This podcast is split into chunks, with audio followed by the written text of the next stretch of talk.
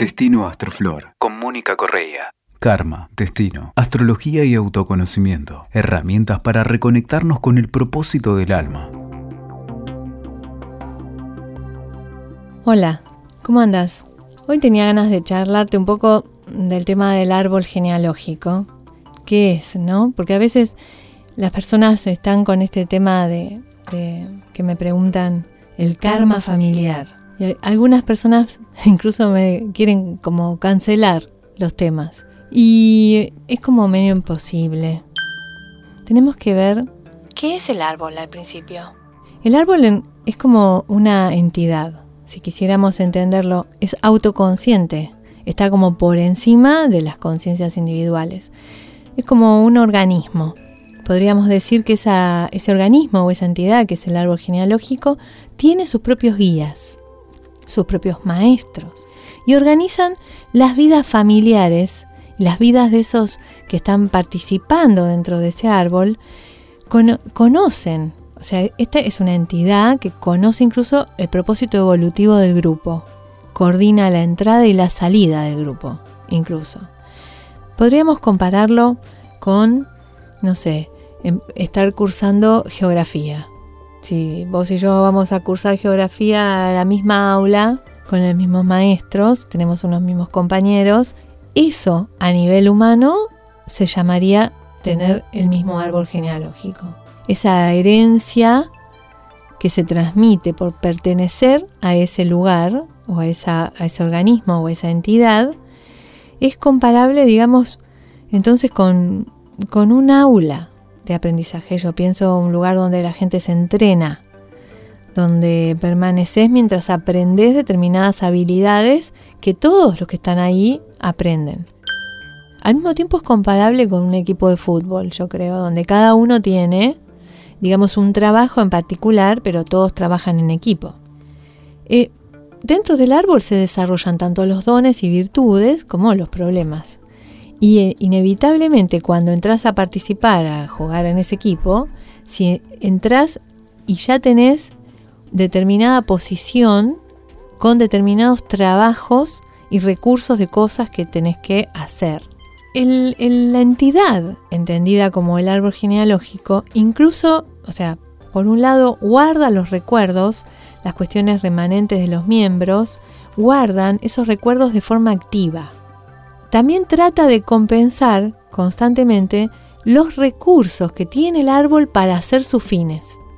De tal manera que a veces alguien pierde cosas y otro miembro de la familia las recoge, las puede recuperar. Si contamos todas las personas que hay dentro de como madres y padres, nada más, a lo largo de siete generaciones, la cantidad de personas son 126. Todos esos están atrás tuyo, o sea, son 126 personas que vos estás de alguna manera representando o tomando toda una línea de karma.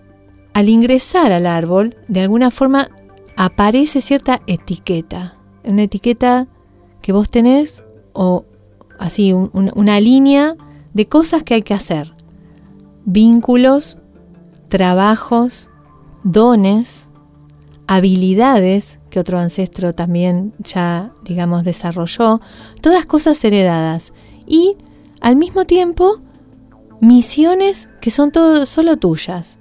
Eso es importante reconocer y hay que seguir determinadas cosas en tu carta natal para saber cuáles son los ancestros de los cuales vos eh, estás tomando la información kármica. ¿Se puede cancelar la información kármica? No. Para eso hay que irse, cambiar de árbol. Hay forma también de saber qué tanto tiempo hace que vos estás en ese árbol. ¿Cuánto te falta para salir de ese circuito con esas personas? Obviamente después vas a entrar a otro circuito con otras personas, porque inevitablemente avanzamos estando encarnados. No podemos avanzar sin un vehículo. El vehículo, por el hecho de tener un vehículo para explorar la, existencia en la Tierra, por el hecho de tener un vehículo, ya inevitablemente viene con la herencia. No viene solo. Y desde ese lugar podemos ser agradecidos. De más allá del karma que tengamos. El árbol lo que trata es de mejorar. Entonces cada uno de los miembros completan y mejoran la tarea. Los patrones que, observamos en nuestros ancestros son patrones que también podemos observar en nosotros mismos. A veces formas de caminar, formas de entender la vida, respuestas que cuando nos vamos poniendo más grandes podemos observar en distintos miembros de la familia cómo algún ancestro se coló en la mirada de alguien.